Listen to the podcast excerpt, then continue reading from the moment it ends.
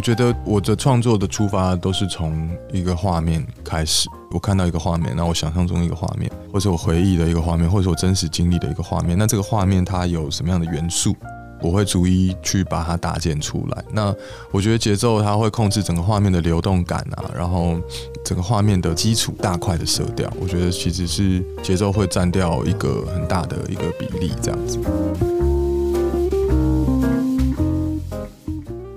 欢迎收听创作者说，我是 Kiss 研究生。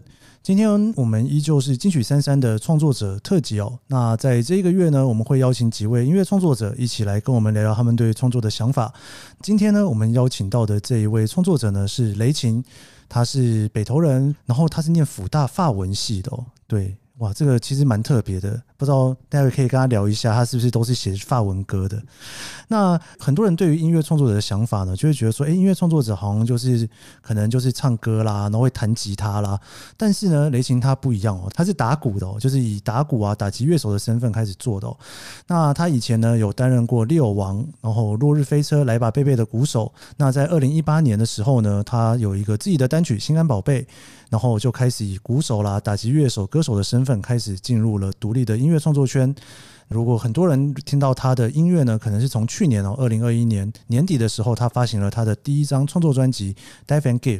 那这一次呢，他也入围了第三十三届金曲奖的最佳新人奖哦。那我想今天我们播放的时候，应该是金曲奖要颁奖前哦，不知道无论如何都要恭喜啦，反正都入围了嘛，对不对？搞不好那个播出来之后马上就得奖了。我们来欢迎今天的创作者雷擎。Hello，大家好，我是雷擎，你们好。你会很紧张吗？就是要走去那一个殿堂的那种感觉？我觉得是很兴奋的，不会紧张，不是紧张的感觉，就是很兴奋了。因为我觉得那是一个所有的创作者齐聚一堂，然后共享盛举的一个盛会，会让人蛮激动的。对啊，我是觉得很感动了。对，哎、欸，所以公布入围的那一天，嗯你就已经兴奋过一次了、嗯。当然啊，当然，公布入围的那个当下，其实我睡着了，你知道，我前一天晚上去拜拜。然后就是这边拜拜祈求说，哇，这个希望这张专辑可以被更多人看到啊，感受到这样。然后拜拜完回家，还是一直在想，想说啊，我还是我再去拜另外一间这样子。然后就就是你知道，就是有一间行天宫嘛，因为那天回家很晚了，然后想说好，不然我再熬一下，然后早上一早去行天宫拜一下。结果就睡过头了，因为那个记者会是下午一点嘛，公布记者会。我睡到那个时候就哇一堆讯息打过来这样，然后就被那个讯息声吵醒，我就觉得哇这是做梦吗？天啊，对 啊，很开心了，真的很感谢金曲奖。对，对，本来在做梦，结果醒了之后还在做梦。对啊，真的。音乐圈有说去拜拜的时候有没有什么特别灵，或是大家都会去的？我觉得看自己的脉络吧。像我是北投人嘛，北投小孩，我就可能关渡宫啊、行天宫啊。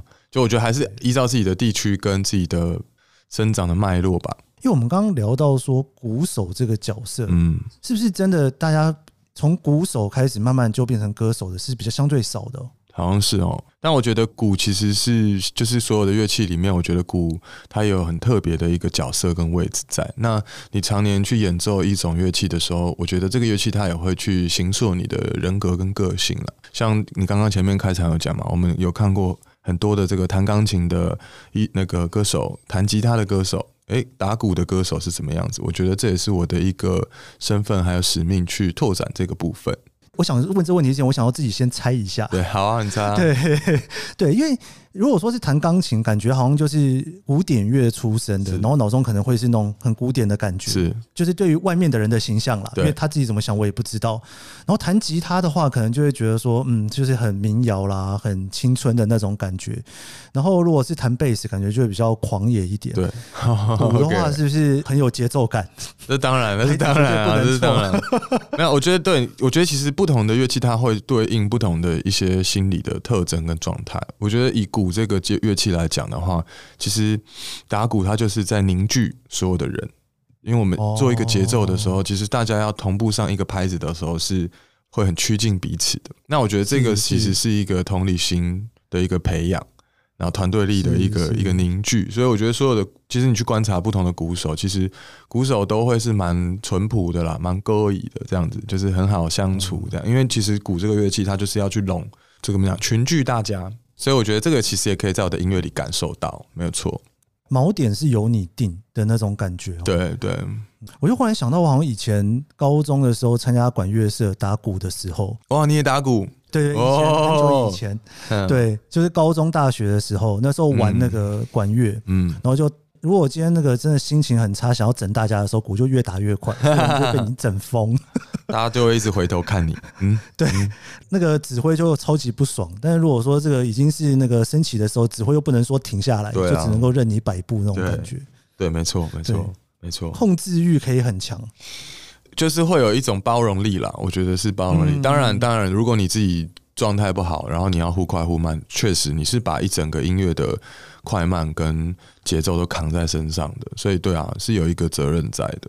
你是从小就开始打鼓吗？我从五年级开始，小学五年级。哇！然后那个时候五年级开始学嘛，然后我还记得那时候刚学的时候，就是热恋，把我疯狂爱上打鼓这样。然后我回家的时候是，就是拿那个我的枕头啊。然后就放在那个房间，然后一直打那个字典啊，枕头然后一直打一直打，然后打我自己的腿。我大概从小学开始到高中，就是我的右腿大腿是一直都没有知觉的，都被我打到已经没有感觉了，这样。然后后来我爸就是看到我这样子这么爱打，他就说：“好了好了，给你买一套，给你买一套那个电子鼓放在我房间。”所以，我其实从小就是有心事的时候，心情好、心情不好的时候，没放假没事的时候，其实我都是在房间。打鼓、弹吉他这样子，我觉得那那个音乐在我成长的过程当中，就是陪伴了我，度过了很多，就是有的时候没办法用言语表达自己的情感的时候，哎、欸，我会用音乐，嗯、对，所以我觉得我是这样子的一个成长历程。我还蛮好奇一件事，嗯、因为如果说是像是自己一个人在练吉他，或者是就是那种有旋律的乐器，然后一边听一边写歌创作的时候，就是自己一个乐器是可以完成的。但是鼓的话，你就听不到旋律嘛？你会一边唱一边打？我觉得我我还是听得到旋律，因为我弹吉他跟学鼓是同一个时间开始，哦、所以吉他我也是一直都有在弹。那我们在练习的时候，就是尤其是我在练鼓的时候，我可能放着一个歌嘛，可能那时候是 CD。嗯嗯然后我就跟着打，然后我就会跟着唱。那其实这些旋律啊、和声啊，都在这个练习的过程当中，其实一直被你吸收进去。所以，我当我在创作的时候，就如你所讲，如果今天我是用一个节奏开始的时候，其实我的脑袋里是会有那一条旋律线，只是这条旋律线会配上什么样的脉动，我会先去实验。比如说，这个旋律线它用什么样的节奏去诠释，会更把我心中的那个画面感可以描述的更加落实，它更恰当。我还是心里面会有那条旋律，但是我会从节奏开始去铺排，这样子，哎、欸，还蛮有趣的，嗯，因为我就想到说，那个我在玩摄影的时候，摄影会分光圈先决跟对对对对。快门先决，对对对对，所以等于在创作的过程当中，就是你也会有旋律先决跟节奏先决的这种不同的切角进去。是啊，是啊，是啊，我觉得是这样子，因为我觉得我的创作的出发都是从一个画面开始。我看到一个画面，那我想象中一个画面，或者我回忆的一个画面，或者我真实经历的一个画面。那这个画面它有什么样的元素，我会逐一去把它搭建出来。那我觉得节奏它会控制整个画面的流动感啊，然后整个画面的基础大块的色调，我觉得其实是节奏会占掉一个很大的一个比例，这样子。是对，你刚刚聊到说那个大块的色调，嗯，就是因为音乐其实对于视觉来讲是比较抽象的嘛。我之前有听到别的创作者在聊旋律跟颜色的关系，是是是。你能聊一下，你觉得那个节奏跟颜色的那种感觉是？是是，我觉得，我觉得其实对我来说，就是感受音乐也都是用画面跟色块来去去分类跟去拼贴。那我觉得色块其实是和声啦。就是和声比较像是，就是你下的和弦是什么，然后旋律线比较像是你的笔触跟轮廓，你的这个 object 的这个主要的轮廓线。那节奏可能是整个画面的流动感、空间的想象感，这样子，我会这样子去去建构我的场景，把它建构出来。所以它其实我们听到的音乐，可能就是从耳朵去感受到的。是，但其实，在你们创作的过程当中。眼睛啊、耳朵，各个感官其实都可以感受到。是全开的，对啊，因为像我自己的习惯是，我觉得歌的故事啊，跟那个画面其实是有很多很多小的元件去触发的。嗯、那像我在我的去年发的这张专辑里面，我就尝试了非常多，就是哎、欸，我把自然当中的这个实地收录的声音混到这个录音室里面的声响里面，是不是试图去创造一些不同的这个画面感？比如说，哎、欸，我们录音室的这个钢琴底下。我垫了一些石头的敲击声，那在录音室的鼓鼓下面，我垫了一些树枝的摩擦声。那这其实就会让整个画面又更跳脱出另外一种想象感。欸，很有趣。那个是等于是一个大自然的东西，然后把它整合进来。对，这是一件事。因为我觉得，其实，在做录音啊、做创作，其实是没有规则的嘛。其实我们就是放胆去玩。嗯。我觉得我在这张专辑里面是蛮实践这个精神的。像其中专辑里面有一首歌是，是因为我本身是也很喜欢舞台剧，我是一个舞台剧的狂热分子，我很喜欢舞台剧。那我也觉得说，舞台剧当中有一些很多的这个情绪跟情感哦，它透过对白也好，它透过肢体也好，它会渲染整个场域的这个观众。那我在专辑的其中一首歌，我就在这个录音室里面搭建出了一个舞台剧的一个 set，然后我把麦克风 place 在这个场景里面，然后我实地的去演。在这个歌曲当中演了一小段剧码，这样，然后把这个剧码的空气声，我坐下来啊，碰到桌子啊，然后喝酒啊，点烟啊等等，内心的一些这种空气，把这个动作跟这个情感发生的当下的这些空气录下来，我觉得这个都是我在这张专辑去玩的一些，我很想跟大家分享的一个实验啊，这样子。它本身也是你一边在做这些的过程，也会有一些灵感从脑中里面冒出来，然后就把它加进去了嘛、嗯。对。对，没错，因为我觉得这是最好玩的地方，就是你当然可以预设，你可以预设你要画一个什么，可是，嗯，那个东西真的流出来的时候，真的它未必是你完全能够掌控的。那我在我在那个心流里面的时候，我是尽量让自己不要有太多的 ego 阻挡自己，不要太多的说啊这个不好那个不好，不要太多的 judgment，就是哎这个东西好玩，这个东西有让我有好奇心的时候，我就觉得哎这个东西是好东西，这样子。因为我们刚刚有聊到说，你从小就开始打鼓，然后一直到后来自己家里面放一个鼓，然后开始在玩乐器，这种算是玩乐器，对啊对啊，开始演奏一些乐器这种感觉。然后你大学的时候其实念法文的，这个其实是一个蛮特别的一个选择。对。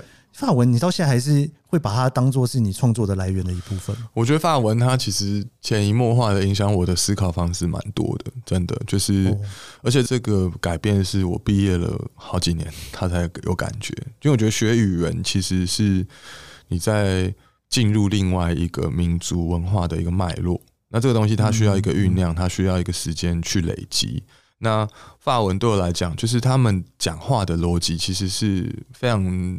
清晰的，就是他们在条列事情的时候，像我们讲话，我们会说哦，比如说我今天来找 Kiss，我们今天要要聊几点，一二三四，我们用条列式的方式。可是，在法语的逻辑里面，他们会用正反面的论述评估今天会发生的状况，这样。所以他们在思考的时候是 always 给自己很多面向，然后不同的。角度去批判自己提出来的论述，就是我觉得那个逻辑性跟思辨的那个强度是很高的，所以我觉得这个东西其实它有有进入到我的我的思想里面了。那我觉得我在念法文的时候也也碰到了一个我觉得蛮启发我的老师，这个老师我还记得他叫 Madame Peggy。哦，是用法文念？对啊，对啊，她是在梵蒂冈长大的一个修女这样子。然后 Peggy 她就是，我还记得那时候大学的时候，就是可能比如说一个美国的爵士大师飞来台湾，但是他办了讲座，刚好是在我们上课的时间，然后我就我就特别跑去跟教授说，Peggy，我真的很想去看这个音乐大师的这个讲座，我可不可以今天你的课我不上这样？然后他说可以啊，他还帮我请掉其他的课这样子，然后他就支持我去。追求我的有热情的事情，所以我觉得那个那一位老师是我在法文系遇到蛮特别的，这样子有启发到我。对，真的，因为你刚刚聊到语言，语言真的是蛮影响思考的。比方说，有的时候我自己也会想说啊，我如果用英文想事情的时候，就很容易进入到英文的圈圈里面。没错，没错，没错，没错。然后用日文想事情的时候，就会进入到日本的圈圈里面。是是是，我觉得这样超好。其实我觉得多学，鼓励所有听众朋友多学语言啊，因为你可以跳脱出一些你习惯的思路模式。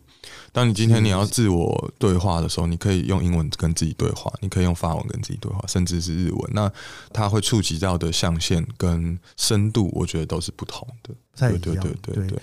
不过你从之前就是以一个鼓手的身份，鼓手的身份可能大家就比较不会去联想到创作这件事情。嗯、但是你开始做自己的音乐之后，嗯、等于说你可能是从一个演奏者的身份慢慢转型到。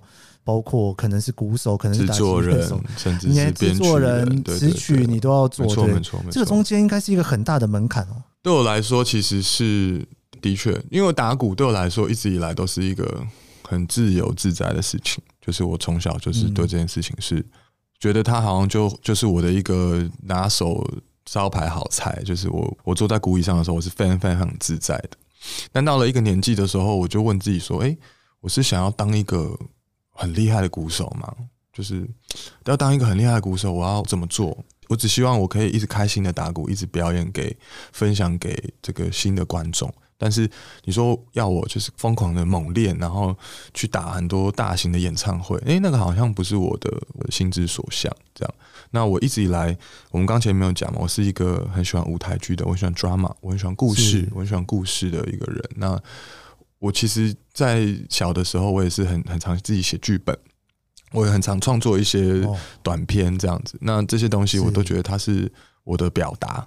那我本来就会音乐，那我想要在表达跟音乐之间把它糅合起来，变成一个属于我的东西这样子。那你说这个转捩点，其实是在我大学的时候，那个时候是我加入了一个乐团叫来吧贝贝，然后他们在做他们的录音室专辑，然后那个时候在录音室里面，我就看那个制作人在就是跟。创作者沟通啊，然后把一些想象的事情转化成音乐的那个片刻，我就觉得哇，这个事情是我一直想要做的。就比起变成一个超级厉害的鼓手，我更想要去把一些就是抽象的画面转化成音乐，这样子，更想要去磨练自己这一块。然后我就跟着那个制作人学他怎么做啊，然后掉入这个器材坑啊，开始研究器材啊等等。对，然后最后就发现说，哎，我开始也有能力去把表达我自己心中的那个画面了。对，然后慢慢慢慢就出单曲啊。然后我觉得这一路以来对我来说的那个难的地方，或者是说有挑战的地方，其实不是在说我从一个鼓手变成写词写曲，就写词写曲我或编曲那些对我来讲，本来就是我就有那些想法。但我觉得对我来说最有趣的、最有挑战的那个部分是面对观众的方式不一样。因为以前我习惯的表表演方式，我就坐在鼓后面嘛，鼓包保护的好好的这样子。我在鼓后面的时候我很自在。可是当你今天当 front man，你是一个主唱，你拿着麦克风站在所有人面前的时候，那样子跟观众的一个连接感是很不一样的。然后我很喜欢，就是我我觉得好像很赤裸，可以把我所有的。东西都奉献出来，在这个舞台上，我觉得那个是我觉得，在我发了这张专辑之后，开始以个人名义出来表演之后，我觉得获得最大的一个收获，对，也是最有挑战的部分。等于说，你从一个做音乐创作，然后也成为要做一个表演者，因为你在前面等于是一个要表演的人，对啊，对啊。对，然后你在表演跟创作之间又可以再去找到一个新的平衡。对，因为你知道这个做的是自己要去表演的，然后你表演的时候又会有另外的感受，又可以再把它放回创作。没错，没错，没错。我觉得这就是我一直在追求的一个循环。是是，因为我在这一次在看你的资料的时候，嗯、有一段经验我觉得非常有趣，是就是你去参加长野苹果音乐节啊，对，是对。因为我那个音乐季非常有名的，因为我从我很久以前在日本念书的时候就听过。真的啊，哇，那边超可爱的，那边真的超棒。我那次日本最喜欢那一次演出，因为那次演出是我们先飞到东京，然后我们搭一个巴士搭什么五个小时，搭超四五个小时，很远，真的蛮远，对不对？我们居然没有坐新干线，好疯哦！然后我们就很疯，然后就是这样坐坐坐过去长野，但是长野就是很淳朴啊，我很喜欢淳朴的地方，就是它是很淳朴的，然后。那个音乐季的现场，就是日本人，就是本来就是那种装备都很齐全嘛，然后大家都是在音乐季里面，就是享乐的那个氛围是非常浓厚的。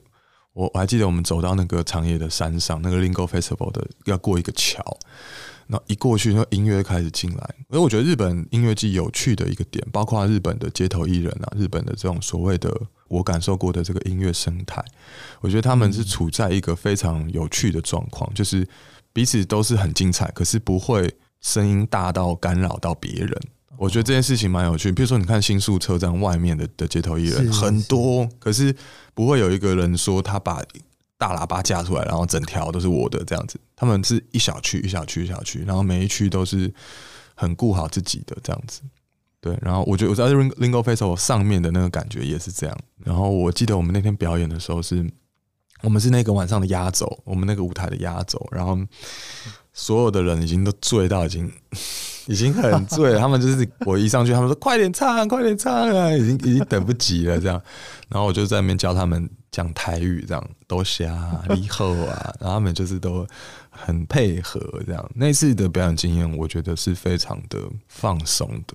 那同时，你看到他们那么醉，可是。他日本的那个舞台的音响啊，灯光还是做的非常到位，就是那个声音是非常的干净的，这样子。是，对，对，因为日本蛮有趣的地方，就是音乐季真的是一个还蛮跳出，你会怀疑你真的在日本吗？那种、啊、对对对对对对对，对，因为平常都在一个很压抑的情况之下，然后大家都不太讲话，然后走在路上都是陌生人，不打招呼，然后也不会碰到，然后一到了音乐季就所有人跟疯子，大家都疯掉，大家都变超热情这样的。真的，真的，这你因为你在台湾也很常演出嘛，你觉得这个中间差异很大？你觉得你差异最大的地方是什么？我觉得就是他们到一个地方要玩开了的那个的那个决心是很强的。哦，那个他们有一个决心，就是我今天来就是我要爆，我就是要玩爆这样子。可是台湾大家舞台上也是，舞台上我觉得他们是很专业，就是我我觉得艺人跟表演者的专业程度是差不多的。那日本他们的规格可能更高，可能比如说 VJ 啊舞者他们会准备的可能资源更多啦。但是我觉得以观众的的角度的话，他们就是我会感受到日本的观众会有一个决心，就是我今天就是要 have fun，我今天一定要要我荷兰跟大家玩爆这样。对，可是台湾的话，大家观众就是蛮看那个感觉的，就今天刚好你醉了，然后刚好就不错，这这个氛围可以。可是有的时候，哎。就也会看到观众就是手叉腰，或者是好像没 feel 这样子。对对对，嗯、就是你都来音乐季了嘛，就是让自己就是放开来，到处听听啊，交交朋友。对对对对，但是有的时候还是会遇到一些观众是比较放不开的啦。这一点我也是很希望可以替台湾带来一些改变。你知道我我很常出国去参加一些音乐祭，不管是去表演或者是当观众。那我我自己就很有感触，像印尼啊、东南亚国家，他们对于音乐的这个感受力，在身体上的回应是很自然的。听到音乐，哎、欸，就开始扭了。包括我们之前去西班牙表演，台下的观众，我们一唱，语言不通没关系，照样跳起来，照样是很享受在那个氛围里面。那台湾，尤其是台北啊，就是大家是比较你知道站着聆听的，这样内心是大家都很感动、很澎湃，然后手机会拿起来，就是我相信那个心里的感动是一样，只是说。心里很澎湃出来，身体好像被绑住了，你知道吗？就是没办法很放松的去摆动。然后这也是我希望能够透过我的表演，尽量的去把这件事情做一个改变。像我这半年来的表演，就是我都会现场带大家可能拍手啊，然后拍手不是二四拍，我可能会做一些不同的节奏，让让大家感受一下，希望让大家的身体放松，享受在这个音乐里面，这样。对，好像真的哦，一开始没动，这开始动就会觉得不太对。如果有人带着动，跟跳健康操一样，嗯、就开始动起来了。嗯、哼哼真的有，因为你刚刚讲，我真的还蛮有感觉的。啊、就是，呃，因为在底下当观众，你可能不会去想到说。你在观众，你会影响到上面的表演，一定会啊。但是其实那个影响是很大的，很大很大很大，对，没错。互动的差别，没错没错。我们今天很高兴邀请到雷琴一起来跟我们聊他的音乐哦。我们下一段节目我们会继续聊聊他的创作故事以及这些故事背后的故事。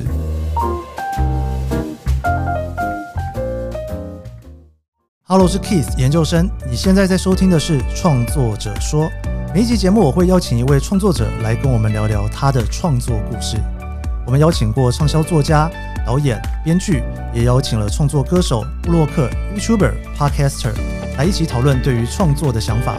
你可以在 Apple Podcast、Spotify 收听，也可以追踪研究生脸书专业。我会分享每一集节目录音后的心得，你也可以留言告诉我你的想法。创作者说每周四上线，欢迎你跟我一起探索这些故事背后的创作故事。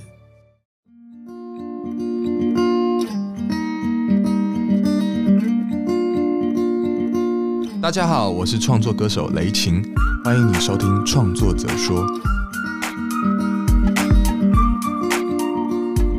我觉得创作是阳光，是空气，是水。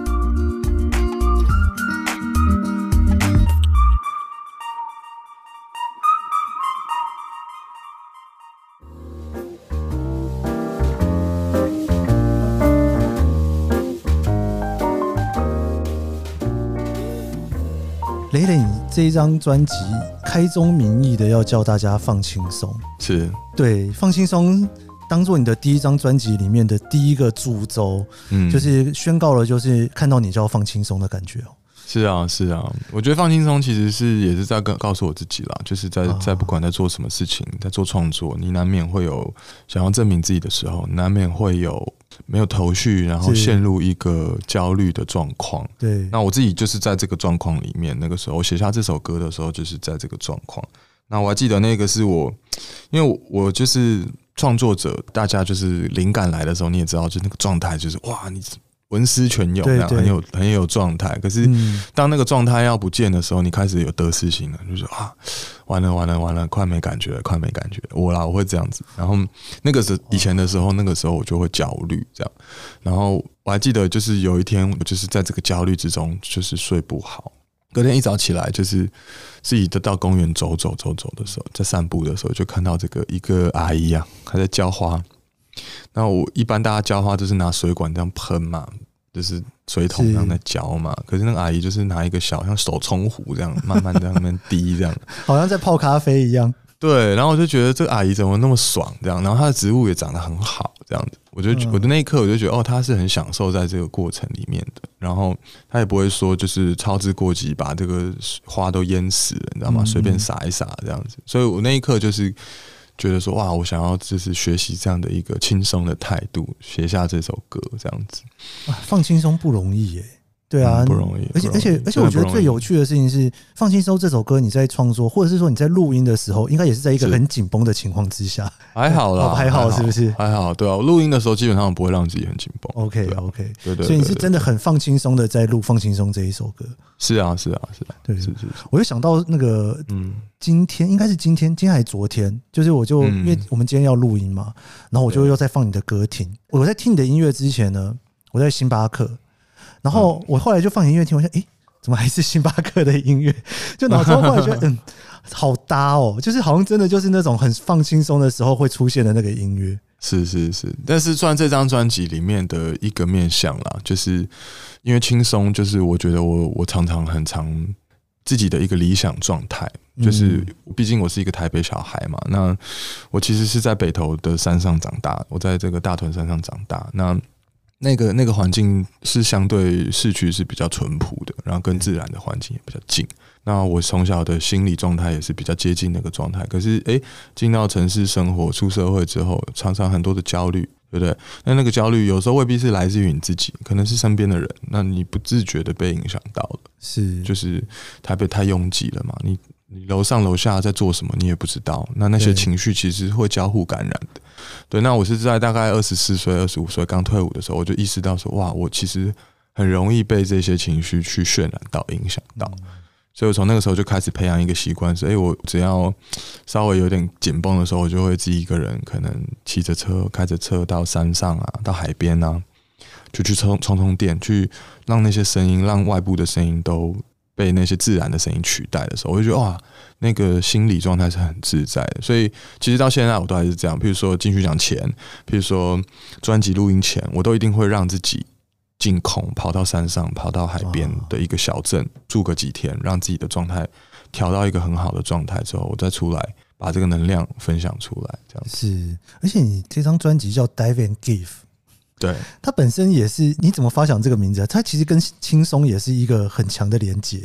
是吗？是吗？OK，我那我蛮想听听你的想法。对，Dive and Give，其实我那时候想的时候，大家听到这张专辑名字的时候，都很常会说：“哎、欸，雷星，你有在潜水哦？”那个 Dive and Give 这样的潜水这样，其实潜下去就听不到东西，就可以很松了，是这样吗？是是，可以是这么说。但是其实我那个时候，我我会有这个想法是，我想的是 Skydiving，哦，是 Skydiving。当然，那跟 Dive 也是同一个事情，只是 Skydiving，我觉得会有更有一种。义无反顾，那我们就跳下去了。你就是哇，你就是相信，然后跳下去了。那我觉得那跟我的一个生命的一个核心是很接近的，就是我来这个世界上，我拥抱每一个发生的事情，那真诚的。去去面对每一个人，用心的去感受每一个发生的事情。那我觉得这个动作其实就是很像 skydiving，是是，那个是一个一个我面对生命的一个一个姿态了。那那 give 就是你在 dive 的这个过程，你一定会有很多的一些想法感受嘛。那这些感受你再把它分享出来，因为有些人不一定他要带房，有些人他喜欢、嗯、他喜欢 swim 就好了，是对对，有些人他喜欢走路就好了。可是那今天既然我是选择要做 diving，那我相信我一定可以分享出一些不一样的跟不同的感受。所以我觉得 dive and give 它就会是一个我生命当中很理想的一个循环模式。我也想要用这样的方式一直。活下去。所以我做完这张专辑，但是 Dive and Give 的这个精神，它还是会贯彻在我的人身上。我继续要去下一个地方，比如说像你去日本，你也是去 dive 进去日本，感受那个那个地方的文化，然后试着分享出来。所以我觉得这样子的生活模式，也是我我心中最理想的。哎、欸，我你刚刚讲到 skydiving 之后，我真的脑中画面多蛮多，因为我没 dive 过，但我 skydiving 过，就就是嗯，应该说我我人生中第一次 skydiving 的。就在跳下去的之前几天，我都还在烦恼人生的别的事情。但是那个一跳下去，我在夏威夷跳的，然后那个一跳下去之后，哈，脑中没有办法想任何事情，因为实在太漂亮。就是你真的就在那个地方了，对对。啊，对啊，对。我也觉得，我我觉得那就是我一直在追求的一个全然，你知道吗？就是你就是在那当下，你就是这个正在正在 falling 这样子，而且你完全没有，应该怎么讲？就是可能平常。说要去度假，还会不小心刷一下手机，或者是 你说你边滑边 边掉这样子，哇，那真的太屌！没有，我是说跳跳就没办法了吧？你 diving 没办法嘛，对不对？真的，你没有任何机会可以去做第二件别的事情。是是是，哇，那你完成了我的一个梦想。我之前你知道我当兵的时候就是自愿，你知道吗？我举手说我要去特战队，因为我想要跳伞，跳伞。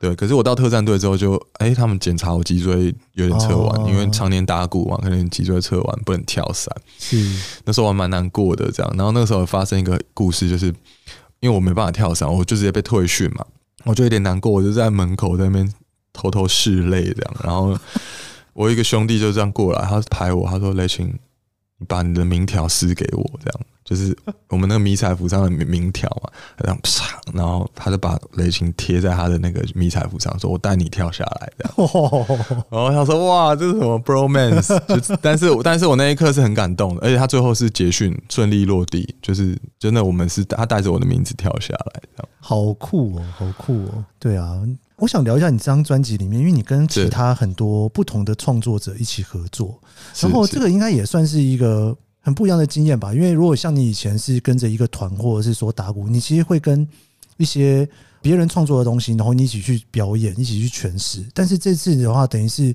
你自己去创作一些东西，然后邀请一些其他人一起加入。是，对。我想跟大家分享，就是其实我的表演生涯、创作生涯，其实。就是我是一直很喜欢，就是加入不同的团体，然后我很喜欢 jam，我很喜欢跟不同的人有火花，然后那个火花一直都是我觉得最美的一个部分。当然，我加入过乐团，帮过艺人打鼓，那个是一个部分。可是我很久以前，可能大一大二的时候，其实是在那种驻唱的 pub，在驻唱的 pub 里面打鼓，那那是乐手是来来去去的，所以就是可能今天才遇到，晚上就要一起表演。那那个时候会有很多就是这种立即性的火花。因为你会把你的一些什么讲浑身解数都拿出来嘛，那那那个交流，我觉得是很有火花的。那我在制作这张专辑的时候，其实我也是秉持这样的一个精神。因为你说我们把这个东西讲好，在录音室里面录，这当然 OK，这很工业化，这很产业，我们可以确保那个 result 是很好的。可是我在做这张专辑的时候，我觉得，诶，我想要试试看，说我不是找真的。厉害专业说哦，我今天花一个大钱，然后你来我的专辑里面帮我献声这样子。我比较 focus 在哎，我真的在这趟旅行当中遇到的人，因为我为了这张专辑，我在花莲驻村嘛，我我环岛，然后我找了一个艺术村待在那边写歌。那在这个路途上面、旅途上面遇到的人，真正发生在我生生命里面的故事，我觉得那个东西是有力量的。那比起说你写好一个词曲，然后我们在录音室找一个专业的人来，我们轻松把这件事情搞掉。我觉得那样子去从一个最原点，从一个我们的相遇，然后我们之间的火花，然后把那个很 raw 的东西是很真实的记录下来。我觉得这个是我这张专辑的一个我自己很喜欢的一个部分。包括我像我的里面有首歌叫《旅行》。对，那旅行里面其实就是我在花莲遇到了一个这个流浪的踢踏舞者。那这个踢踏舞者他也不是说专业说在录音室录，他就是从欧洲参加很多那种即兴的踢踏舞的这种舞者，然后他从欧洲一路这样子流浪回来亚洲，这样花了一年半的时间。那我那时候听到他的踢踏，我就觉得哇，这个踢踏是很有故事的，很有脉络的。当然，你说这个你在台北不一定能够找到，你一定可以找到一个很专业的舞者，你可以找到一个很专业的一个乐手来执行你的想法。可是，诶，他有没有办法赋予这个声音一些厚度？一些生命力，我觉得那个是我的音乐，我想要呈现给大家。就这个故事，嗯、这个人，他是真的有他的力量存在的。对对对，不是说他是一个工具，就来我的歌曲里面，我付他一个钱，他帮我好好的把我的想象的画面执行出来。所以我觉得这个是我这张专辑的一个创作的主轴，就是碰撞的火花，然后这个真实的把它记录下来，这样子。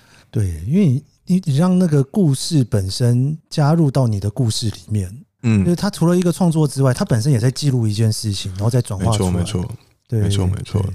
你这次跟坏特就是也一起合作一首《Stars》这首歌，其实好像跟你其他的歌，你会觉得类型不太一样吗？我会觉得，的确，他比较温柔一点，然后他他的情感比较比较没有那么哀伤。就是我觉得我的慢歌，我的比较像情歌类的，要么就是会很开心、很甜美，要么就是会很。可能很哀伤，像纳卡西啊，对，可是可是 Stars 这首歌，它的那个哀伤是有点温暖的，对。那我觉得这个就是怀特他的声音是去做到了一个很大的一个帮忙，就是因为我觉得怀特的声音是，你常听他的作品，你会很很多人会有第一印象说，哦，他是唱这种有点 Lo-Fi Hip Hop，然后 R&B Bedroom R&B，有点慵懒迷人的嗓音。那但是我在怀特的嗓音里面听到的是，其实非常的温暖。非常的醇厚，他有那个面相，那我觉得那个面相就是很适合放在我的这首写给我弟弟的歌。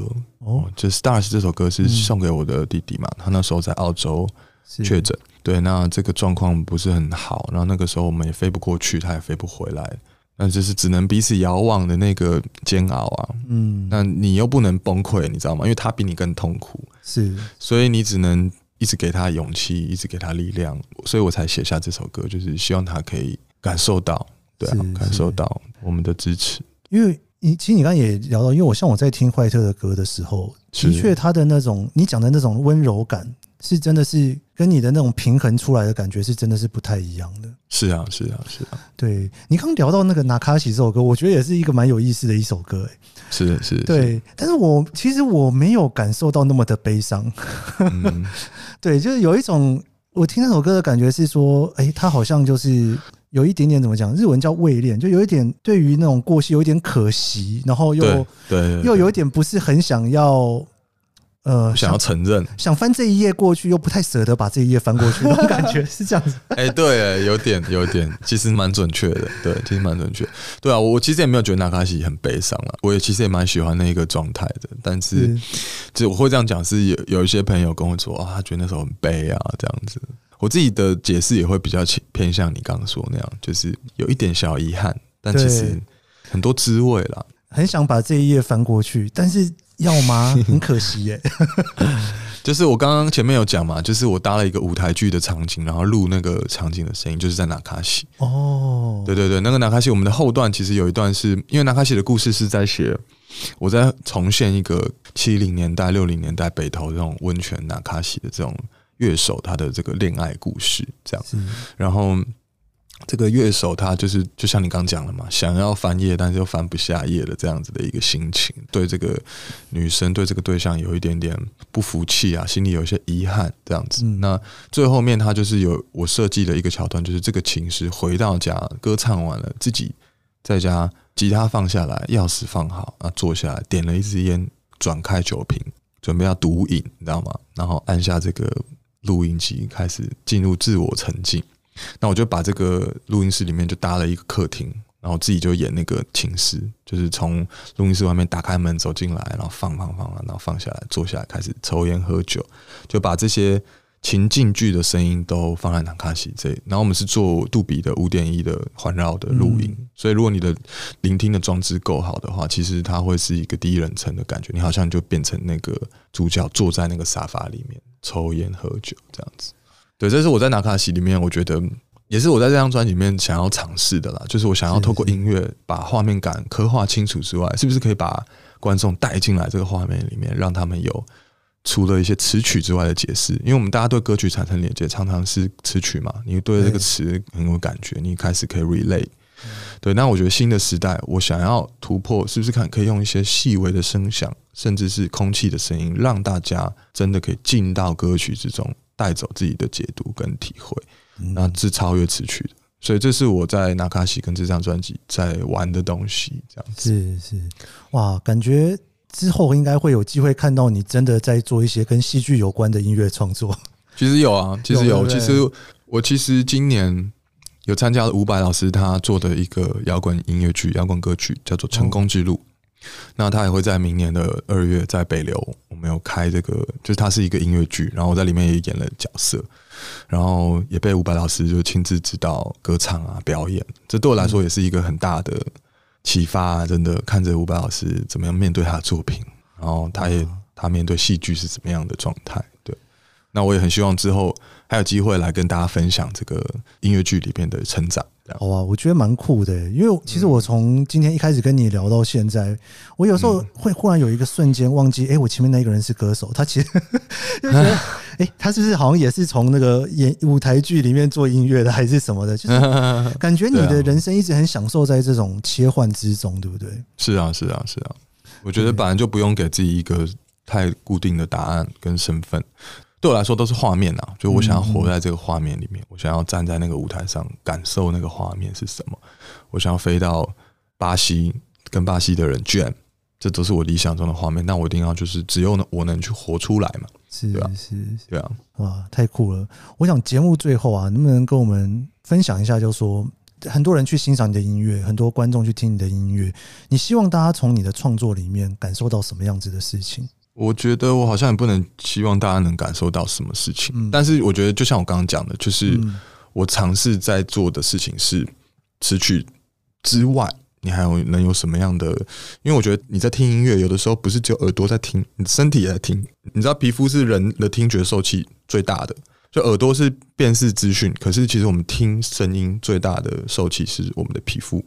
哇！所以人体你在接收当这个声音的时候，是有很多很多的资讯量存在的。那我觉得过去的我们是会很怎么讲？对词曲是很在这个方面是很很有感触的。那我我我是希望说，我可以在词曲之外，在音乐性上本身，在画面性上去建构一个新的状态，这样子，然后让大家有一些自己的解释。哇，太棒了！谢谢，谢谢。也非常高兴你今天来，然后也希望就是明后天 播出之后的明后天可以看到你得奖。好好好，OK OK，谢谢，没问题。以上就是这一集的创作者说，你可以在 Apple Podcast、Spotify 收听。如果你喜欢这期节目，别忘了帮我在 Apple Podcast 留下五星好评，还有别忘了追踪研究生脸书专业，我会在上面分享更多关于这期节目的心得。我们下期节目见喽，拜拜。